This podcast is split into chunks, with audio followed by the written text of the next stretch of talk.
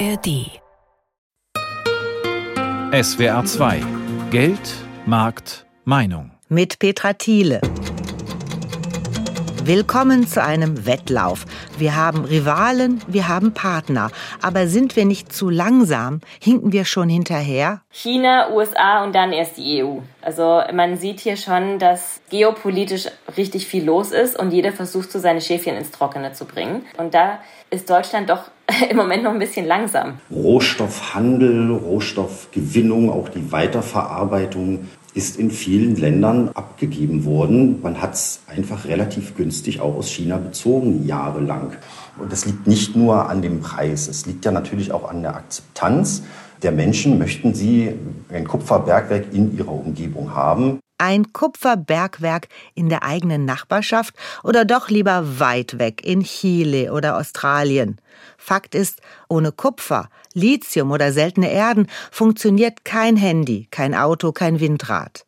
Deutschland ist das drittgrößte Exportland, doch wir brauchen für unsere Wirtschaft Riesenmengen an Rohstoffimporten. Können da heimische Bodenschätze Abhängigkeiten reduzieren? Lohnt sich Rohstoffrecycling? Und warum schwanken die Preise für viele Materialien so stark?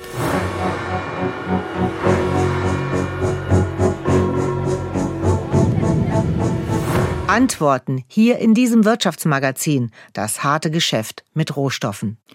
Dennis Bastian ist Rohstoffgeologe bei der staatlichen deutschen Rohstoffagentur. Ich habe ihn gefragt, was unsere Industrie braucht. Die deutsche Industrie braucht insbesondere metallische Rohstoffe und mineralische Rohstoffe. In Deutschland haben wir zwar auch eine große eigene Produktion an Rohstoffen, das betrifft vor allen Dingen die Steine und Erden für die Bauindustrie, das sind die Natursteine, das ist Braunkohle, das ist aber auch Steinsalz und Kalisalze, was man für die Düngemittelproduktion braucht. Nichtsdestotrotz sind wir eben auch angewiesen, insbesondere auf metallische Rohstoffe, auf Energierohstoffe und auf die mineralischen Rohstoffe. Da sind wir ganz, ganz, ganz besonders auch auf Importe angewiesen. Aus welchen Ländern bekommen wir denn diese Rohstoffe? Die kriegen wir aus verschiedenen Regionen. Wir kriegen sehr viel aus der Europäischen Union. Also muss man immer ganz genau schauen, welche Rohstoffe reden wir denn jetzt. Wir haben einen relativ hohen Bedarf an Sondermetallen, ist Gallium zu nennen. Bei Gallium haben wir eine relativ hohe Abhängigkeit von Importen. Da kommt viel aus der Slowakei. Das ist vor allen Dingen recyceltes Material, was da kommt. Aber halt auch China, weil China ist der größte Galliumproduzent der Welt. 97 Prozent des Primärgalliums, also das Gallium, was aus der Rohstoffgewinnungs- und Bergbausektor kommt, wird in China gewonnen. Aber auch bei seltenen Erden haben wir eine sehr hohe Abhängigkeit von Importen. Und ähm, zu nennen wäre noch Magnesium. Magnesium ist auch eine sehr hohe Abhängigkeit. Auch da ist es insbesondere China, wo wir unser Magnesiummetall herbekommen. Vor einem halben Jahr hat China den Export der Rohstoffe Gallium und Germanium in die EU erschwert, auch aufgrund des Konflikts mit Taiwan. Welche Folgen hatte das denn für uns? Ja, die Exportbeschränkungen, die sind in Kraft getreten im August. Das war eine sehr kurze Ankündigung, denn im, am 3. Juli hat die chinesische Regierung gesagt, sie führen Exportkontrollen zum 1. August. Die Exportkontrollen bedeuten aber nicht, dass es nun wirklich keine Exporte mehr gibt. Denn die chinesischen Exporteure von Gallium und Germanium, also das waren diese beiden Rohstoffe, die müssen nun Angaben über die Käufer machen und dem Verwendungszweck, wofür es in den Ländern, wo es hin exportiert wird, wofür es benötigt wird. Und kurzfristig kam es erstmal zu einem Einbruch der Exporte. Die sind nämlich für zwei Monate auf Null gefallen. Aber in den darauffolgenden Monaten sind die Exporte, Oktober, November, Dezember sind die Exporte wieder angestiegen, auch nach Deutschland. Gallium ist halt wichtig. Ne? Wir benötigen Gallium für Halbleiter, für die Breitbandkommunikation. Wir brauchen Gallium für die Photovoltaik. Gallium ist auch in seltenen Erdmagneten drin, also da sind wir auf jeden Fall angewiesen. Und deswegen sollte das schon aufhorchen lassen, wenn ähm, andere Länder dort Exportkontrollen einführen. China ist auch so ein Gigant auf dem Rohstoffmarkt geworden, weil in dem Land viele Rohstoffe weiterverarbeitet werden, also meist raffineriert. China hat dafür in den vergangenen Jahrzehnten eine riesige Industrie aufgebaut, auch mit Werken, die es nirgendwo anders gibt. Haben wir da geschlafen? Das ist eine gute Frage. Haben Sie geschlafen? Ähm, Ich würde behaupten, ähm, also China hat sich auch einfach dort eine gewisse Marktmacht aufgebaut. Rohstoffhandel, Rohstoffgewinnung, auch die Weiterverarbeitung ist in vielen Ländern auch abgegeben worden. Man hat es einfach relativ günstig auch aus China bezogen, jahrelang. Und die Chinesen haben natürlich auch dann einen gewissen Technologievorsprung. Denn wenn man das 20 Jahre lang entwickelt und andere Länder den Rohstoffweiterverarbeitung auch zurückgefahren haben, dann ist da natürlich auch ein gewisser Know-how-Transfer oder ein Know-how-Aufbau gewesen in China. Ganz deutlich zu sehen ist das bei den seltenen Erden, denn da besitzt China einen Großteil der Raffinadeproduktion. Bergbauproduktion findet in China auch statt, aber das ist nicht so dominant wie die Raffinadeproduktion. Für bestimmte seltene Erden, die werden eigentlich nur in China auch raffiniert, also weiterverarbeitet. Der Rohstoffmarkt ist enorm wichtig, aber man hat manchmal schon den Eindruck, dass er bei uns selten im Fokus, also im Blickpunkt steht. Absolut. Die letzten Jahre waren, die letzten 20, 30 Jahre waren dadurch geprägt, dass man Rohstoffe einfach sich ähm, vom Weltmarkt bezogen hatte. Und andere Länder haben sich dort einfach auch eine Position aufgebaut mit Know-how und jetzt eine Marktposition inne haben, die für äh, die westlichen Länder jetzt zu einem potenziellen Problem werden könnte. Das hat man aber mittlerweile erkannt. Das fing an vor zehn Jahren bei den Preispeaks der seltenen Erden, dass man sich überlegt hatte, wir müssen auch einfach ähm, uns hier diversifizieren und mehrere Lieferketten uns beschaffen und suchen. Und ähm, das führte dann in den letzten Jahren auch dazu, dass es in vielen Ländern auch politische Bestrebungen gab. Also in Europa, jetzt hier mit dem Critical Raw Materials Act, wo es auch dann Vorgaben seitens der EU geben soll, dass für einen bestimmten Rohstoff die Abhängigkeit nicht mehr als 60 Prozent von einem Lieferanten, von einem Land geben soll. In den USA gibt es auch Bestrebungen, also in vielen westlichen Ländern gibt es Bestrebungen, sich von einem sehr stark konzentrierten Markt eher so zu einem diversifizierten Markt sich zu entwickeln. Das hat aber auch natürlich dann zur Folge, dass Bergbau, dass die Weiterverarbeitung auch wieder viel mehr in das öffentliche Blickfeld gerät und auch wieder vermehrt in den westlichen Ländern dann auch stattfindet. Herr Bastian, können wir dann mit einheimischen Rohstoffen Abhängigkeiten verringern? Eine heimische Produktion hilft natürlich, die Abhängigkeiten von anderen Lieferanten deutlich zu reduzieren. Das hat natürlich noch einen weiteren Vorteil, weil diese Rohstoffe müssen nicht um die halbe Welt verschifft werden. Das hat dann auch was mit CO2-Abdruck und generell den Umweltabdruck zu tun. Nichtsdestotrotz ist der Rohstoffmarkt ein globaler Markt und auch die Projekte in Deutschland, in Europa, die müssen sich am globalen Markt behaupten und auch zu globalen Preisen konkurrieren. Was ich mir natürlich vorstellen könnte, dass es ein Premium gibt auf heimische Rohstoffe, die hier gefördert sind, um auch diese Abhängigkeiten zum einen zu reduzieren, als auch den CO2-Footprint, der durch die Verschiffung über die Weltmeere zustande kommt, um den zu senken dass es da für heimisch produzierte Rohstoffe einen Preisaufschlag gibt. Für wie realistisch halten Sie denn in absehbarer Zeit eine Lithium- oder auch Kupferförderung in Deutschland? Das kann ich ehrlich gesagt nicht sagen, wie realistisch das ist. Es gibt mehrere Projekte, die sich damit beschäftigen. Wir haben ja auch Kupferproduktion in unserem ähm, Nachbarland Polen. Dort wird ja auch Kupfer produziert. Und das liegt nicht nur an dem Preis, es liegt ja natürlich auch an der Akzeptanz der Menschen. Möchten sie ein Kupferbergwerk in ihrer Umgebung haben? Das hat was mit Zulassungsverfahren zu tun. Nicht umsonst dauern Rohstoffprojekte weltweit, global gesehen, von der Entdeckung bis zur ersten Produktion durchschnittlich 16 Jahre. Spitzenwerte von aktuell fast 30 Jahren. Ein großes Eisenerzprojekt in Afrika. Das wird vermutlich dieses Jahr jetzt in Produktion gehen und dann hat es 30 Jahre gedauert seit der Entdeckung. Sagt Dennis Bastian von der Deutschen Rohstoffagentur. In Baden-Württemberg und Rheinland-Pfalz laufen Projekte, bei denen Lithium aus sehr tiefen Wasserquellen gewonnen werden soll. Das weiße Gold wird dabei quasi als Beifang aus Thermalwasser gefiltert. SWR-Reporter Wolfgang Brauer besuchte ein unscheinbares Werk, dessen Technik Deutschland eines Tages in die erste Liga der Lithiumproduzenten heben soll. Ein Gewirr aus silbernen, blauen und roten Rohren, Pumpen und Ventilen direkt neben der Autobahn A65 bei Insheim in der Pfalz. Seit zwölf Jahren steht dort ein Geothermiekraftwerk, wo heißes Thermalwasser in elektrischen Strom und Fernwärme für Haushalte umgewandelt wird. Markus Tschitschowski leitet beim Betreiber Vulkan Energy den Bereich geothermische Produktion.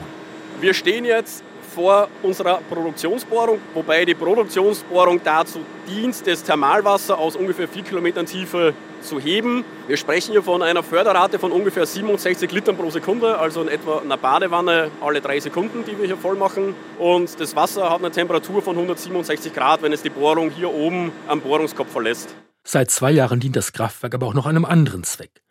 Dem Thermalwasser wird in zwei Versuchsanlagen Lithium entzogen. Wir haben einen sogenannten Sorbenten, der funktioniert ähnlich wie Aktivkohle. Das Besondere an diesem Sorbenten ist, dass der nur die Lithium-Ionen bindet, allerdings andere Salze oder Elemente, die im Thermalwasser gelöst sind, nicht. Ein völlig neues Verfahren, um den begehrten Rohstoff für die Batterieproduktion zu erzeugen.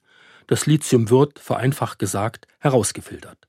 Dazu hat der Betreiber Vulkan Energy das Geothermiekraftwerk in der Pfalz vor zwei Jahren übernommen und testet das Verfahren im kleinen Stil. Bislang werden nur wenige Gramm erzeugt, es sollen aber bald Tonnen werden. Das deutsch-australische Gemeinschaftsunternehmen hat extrem ambitionierte Ziele. Schon übernächstes Jahr soll die kommerzielle Produktion von Lithium in der Pfalz anlaufen. Christian Freitag von Vulkan Energy nennt als Ziel 24.000 Tonnen Lithiumhydroxid im Jahr. Und um das ein bisschen ins Verhältnis zu setzen, das reicht, um circa eine halbe Million Elektroautos pro Jahr zu bestücken. Bisher kommt das begehrte Lithium für die Batterien vor allem aus Südamerika und Australien. Mit Verfahren, die doch relativ große Eingriffe in die Umwelt und in die Natur mit sich bringen. Das eine ist im Prinzip der klassische Bergbau, also die Gewinnung von dem Rohstoff durch den Abbau im Tagebau. Und das andere sind sogenannte Verdampfungsbecken, wo quasi Sohle in großen Becken verdampft wird, um dann das Lithium als Rückstand sozusagen zu gewinnen. Das neue Verfahren soll nach Angaben von Vulkan Energy umweltfreundlich und CO2-neutral sein. Der Oberrheingraben eignet sich besonders für die Förderung, denn dort gibt es reiche Lithiumvorkommen im Gestein. Auch wenn die Förderung über Geothermiekraftwerke im Vergleich zum bergmännischen Abbau kostengünstig erscheint, muss Vulkan Energy erstmal investieren, rechnet Christian Freitag vor. Konkret werden wir 1,8 Milliarden Euro an Investitionsmitteln benötigen bis zur Realisierung der Phase 1. Und die Phase 1 wird finanziert zum einen über strategische Investoren und ganz klassisch über Bankendarlehen. Strategische Investoren gibt es zum Glück jede Menge, beispielsweise Firmen direkt aus dem Bereich Automobilindustrie. Stellantis beispielsweise ist einer unserer größten Anteilseigner. Auch Renault und VW halten Anteile. An der Frankfurter Börse wird die Vulkan Energy Aktie ebenfalls gehandelt. Ihr Kurs hat in den vergangenen zwölf Monaten allerdings gut zwei Drittel an Wert verloren. Neben Vulkan Energy gibt es noch andere Firmen, die ebenfalls Lithium abbauen wollen, wie der Energieversorger ENBW in Bruchsal. Aber auch Bergbaufirmen im Erzgebirge in Sachsen wollen unter Tage nach dem weißen Gold schürfen und alle zusammen schon bald Lithium für Millionen E-Auto-Batterien auf den Markt bringen. Fabian Nitschke, Geothermie-Experte am KIT in Karlsruhe, ist skeptisch. Wir sehen diese Zahlen als kurzfristig unrealistisch und mittelfristig sehr ambitioniert an. Ein weiterer Unsicherheitsfaktor sind die Menschen im Oberrheingraben, die gegen Geothermiekraftwerke sind. Sie befürchten Erdbeben und Grundabsenkungen. Ralf Kuderer ist mit seinem Haus selbst betroffen und leitet eine Bürgerinitiative gegen Geothermie. Er ist nicht allein. Es gibt hier allein in Baden bis zu zehn Bürgerinitiativen. In der Pfalz gibt es, glaube ich, inzwischen fünf Bürgerinitiativen. Im Elsass bildet sich auch richtig großer Widerstand. Der dem Lithiumabbau im Oberrheingraben Steine in den Weg legen könnte. Aber es ist durchaus eine Zukunftstechnologie mit allem Für und Wider. Davon ist auch Markus Tschetschowski überzeugt, der die Lithiumanlage in Insheim in der Pfalz beaufsichtigt. An diesem Projekt beteiligt zu sein, ist für mich persönlich hochinteressant. Ich bin einfach ein Mensch, der gerne an herausfordernden Projekten mitarbeitet. Und das, was wir machen, das gibt es so in der Form auf dem Markt noch nicht. Das heißt, bei uns steht das Thema Forschung ganz weit vorne. Chile und Deutschland verbindet eine ganz besondere Wirtschaftsfreundschaft. Eine der ältesten Handelskammern der Welt, gegründet 1916, ist die Deutsch-Chilenische Industrie- und Handelskammer.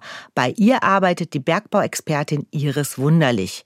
Ist Chile ein Rohstoffparadies? Ein Rohstoffparadies weiß ich nicht. Das ist so eine ganz heftige Aussage. Aber ich würde sagen, Chile ist ein guter strategischer Rohstoffpartner und wichtiger Partner für Deutschland. Vor allem Kupfer und Lithium. Man darf aber nicht vergessen, dass Chile auch größter Molybdenlieferant ist und dass hier zum Beispiel auch Projekte angeschoben werden, wenn wir über Kobalt sprechen, wenn wir über seltene Erden sprechen. Aber das, was natürlich in aller Munde ist, ist Kupfer und Lithium. Deutsche Unternehmen sind schon sehr lange in Chile aktiv. Woran liegt das? Deutschland und Chile hat eine lange Tradition. Also das geht zurück auf die Seefahrer, auf die Handelsgeschichte letztendlich. Das sind lange Traditionen zwischen Familien, zum Beispiel der Salpeterhandel, dann die lange Geschichte zwischen den beiden Häfen Valparaiso und Hamburg. Es gibt ja in Hamburg auch das Chile-Haus. Also wir haben da eine ganz lange Geschichte. Einmal, weil Chile nun mal Rohstofflieferant war und ist auf der anderen Seite natürlich auch, weil viele deutsche Auswanderer so nach Chile gefunden haben und auch deutsche Technologien eingeführt haben und natürlich Deutschland als Technologieexportland das liefert, was man in Chile benötigte und benötigt, um fortschrittlich Industrie zu betreiben und auch Bergbauindustrie zu betreiben. Welche Anfragen erreichen Sie von deutschen Firmen? Also das ist unterschiedlich. In den letzten Jahren hat sich das schon dahingehend entwickelt, dass auch deutsche Firmen hier anfragen und ganz klar Rohstoffpartner suchen und gefragt haben, Frau Wunderlich, haben Sie denn jemanden, der uns XYZ liefern kann? Ich habe zum Beispiel einen Fall, da sind wir jetzt seit fast drei Jahren dran. In dem Fall ging es jetzt um wirklich ein, ein mittelständisches Unternehmen, das vor allem während Corona, nach Corona und dann Ukraine-Krise Probleme hatte, an Rohstoffe zu kommen, äh, in dem Fall Gold, Silber, da eben natürlich auch unter der Prämisse nicht irgendwie irgendwo irgendwelche Rohstoffe einkaufen, sondern Lieferketten, bei denen man sicher sein kann, dass keine Kinderarbeit, keine Umweltzerstörung etc. mit im Spiel sind. Und erst habe ich gedacht, ja, super Auftrag, freue ich mich drauf zu recherchieren, zu gucken, dass wir das hinbekommen. Und letztendlich ging es erstmal darum, überhaupt einen Rohstofflieferanten für Gold und Silber zu finden und war mir bisher noch nicht möglich, weil die ganzen Produktionen schon auf lange Sicht versprochen sind. Und da müssen jetzt natürlich oder sollten auch mal kleinere, neue Projekte aufgemacht werden. Muss man schauen, ob möglicherweise auch deutsche Firmen Interesse haben, längerfristige Partnerschaften einzugehen, zum Beispiel eine Finanzierung vorzuschießen, um dann möglicherweise sich die Produktion zu sichern. Also das wird noch ganz interessant werden. Deutsche Unternehmen sind ja nicht die alleinigen Interessenten. Wie stark ist denn der Wettbewerb? Stark, sehr stark.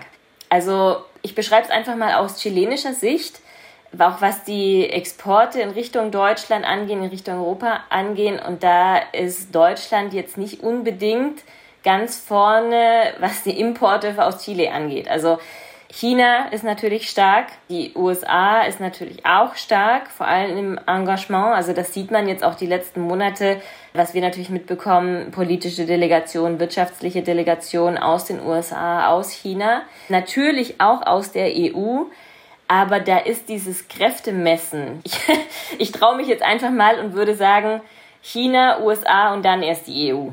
Und dann natürlich darin wiederum Deutschland. Also man sieht hier schon, dass geopolitisch richtig viel los ist und jeder versucht, so seine Schäfchen ins Trockene zu bringen. Und da muss Deutschland Engagement zeigen. Das tut es auch, aber das tut es eben, wie Deutschland das nun mal macht. Auch ein bisschen Understatement, sehr bedacht und nicht vorpreschend. Das schätzen die Chilenen wiederum. Aber wenn Chile irgendwann eine Entscheidung treffen muss, dann muss es eben halt auch gucken, wie kriege ich bestimmte Sachen finanziert. Und da ist Deutschland doch im Moment noch ein bisschen langsam. Frau Wunderlich, kann das auf Dauer zum Problem werden? Das könnte schon zum Problem werden, wenn wir einfach den Knall nicht gehört haben und dann alle anderen schneller sind.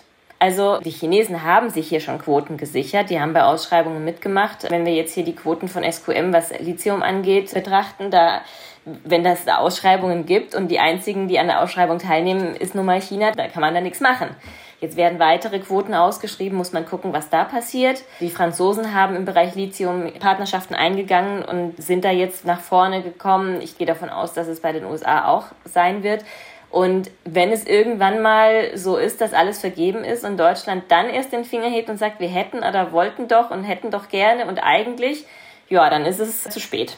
Wie muss ich mir das mit der Quotenverteilung vorstellen? Also das war jetzt ein ganz, ganz konkretes Beispiel.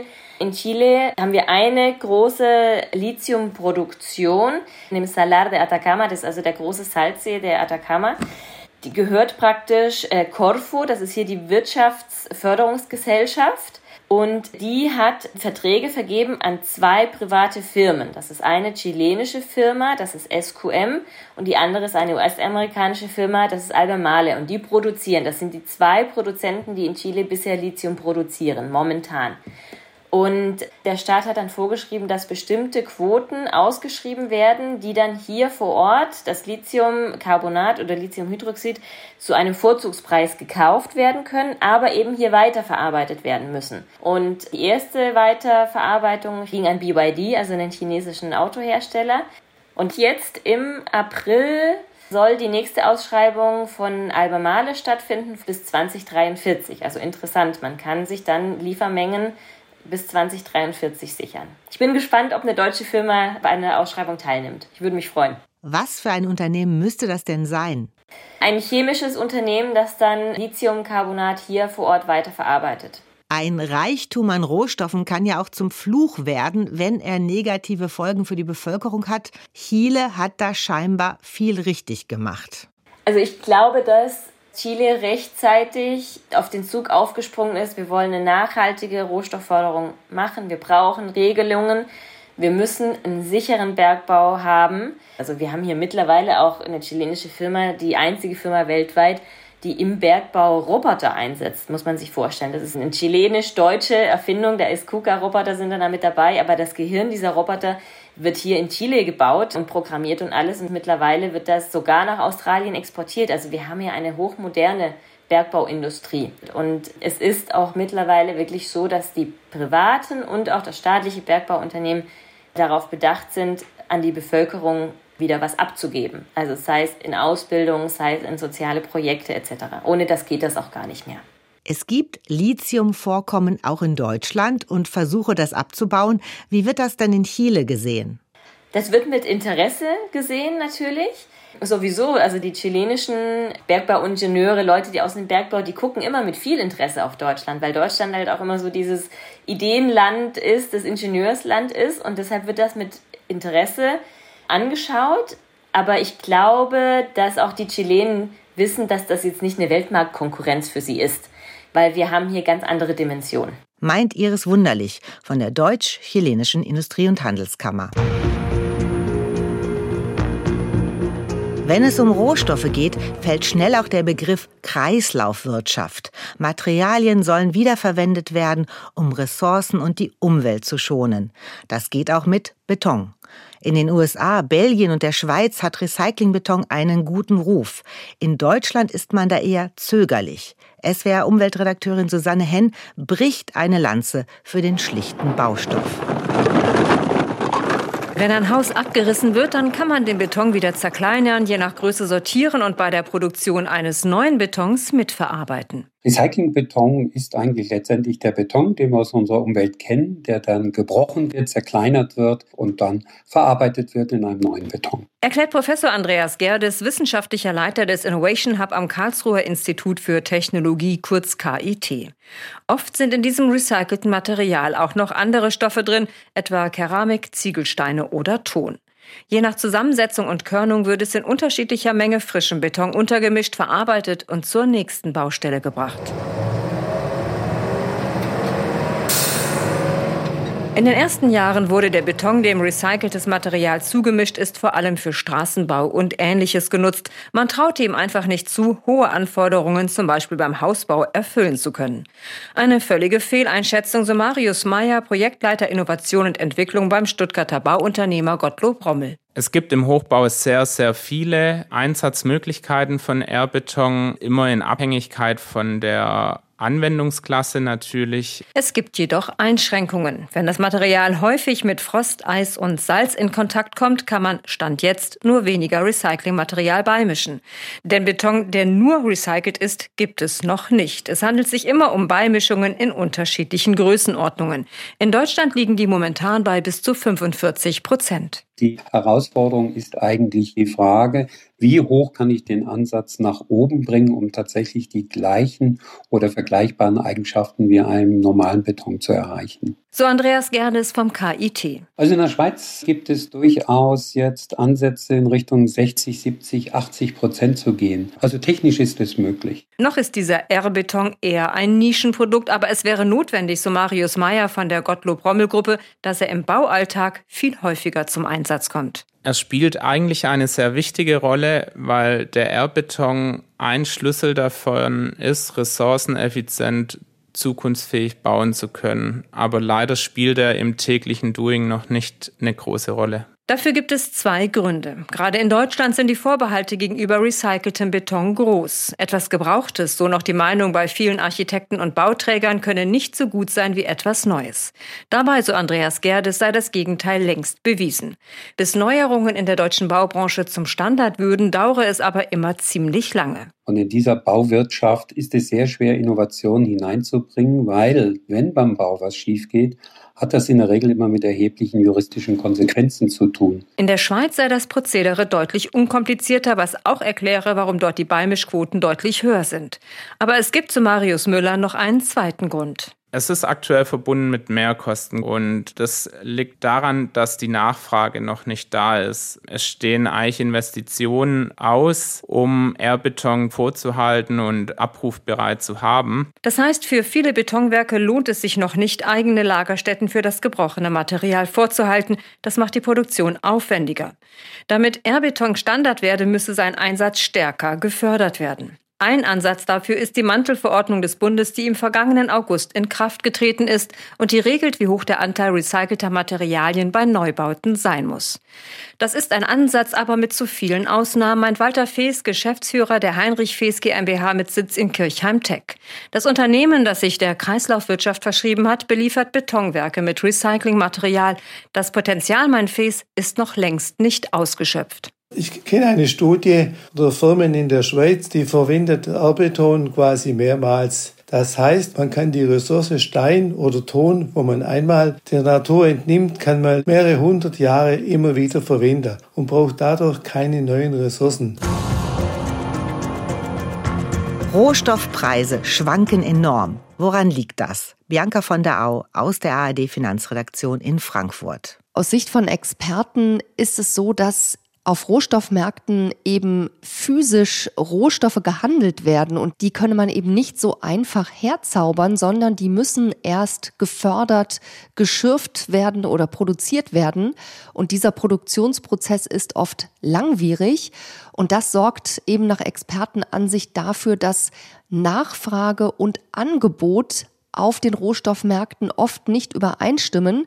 Also wenn beispielsweise die Nachfrage nach Rohstoffen für die Energiewende besonders hoch ist, kann es eben sein, dass das Angebot recht knapp ist oder erst zukünftig das Angebot größer sein wird. Und das ist eben der Grund dafür, dass die Preise an den Rohstoffmärkten stark schwanken.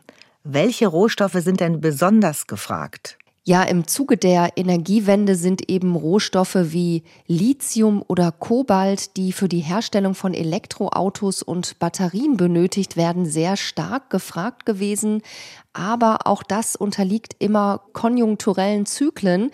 Das heißt, zuletzt war die Weltwirtschaft ja eher schwächer wegen der stockenden Nachfrage in China, aber auch durch die Unsicherheiten der Kriege auf der Welt.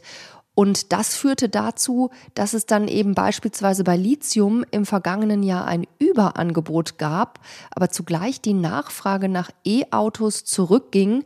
Und das hat eben den Preis bei Lithium im vergangenen Jahr deutlich fallen lassen. Wer investiert denn eigentlich am Rohstoffmarkt? Das sind größtenteils schon sogenannte institutionelle Investoren, also beispielsweise große Rentenfonds oder Pensionskassen, die häufig natürlich in den USA sitzen, aber auch hierzulande, die das Geld für Rentner eben langfristig anlegen, die beauftragen Vermögensverwaltungen damit, eben das Geld breit anzulegen. Und da gehören aus Expertensicht Rohstoffe auch dazu. Allerdings raten sie zur Vorsicht, gerade was Privatanleger angeht. Rohstoffe sollten laut Experten eben nur eine Beimischung fürs Depot sein, eben weil die Preise so schwankungsanfällig sind. Informationen von Bianca von der Au aus unserer Finanzredaktion in Frankfurt. Und das war Geldmarktmeinung zum Thema Lithium, Kupfer, Kies und Co., das harte Geschäft mit Rohstoffen. Mein Name ist Petra Thiele. Ich bedanke mich herzlich fürs Zuhören. In der ARD-Mediathek findet ihr auch eine vierteilige Fernsehdokumentation und den Film Am Abgrund zum weltweiten Kampf um Rohstoffe.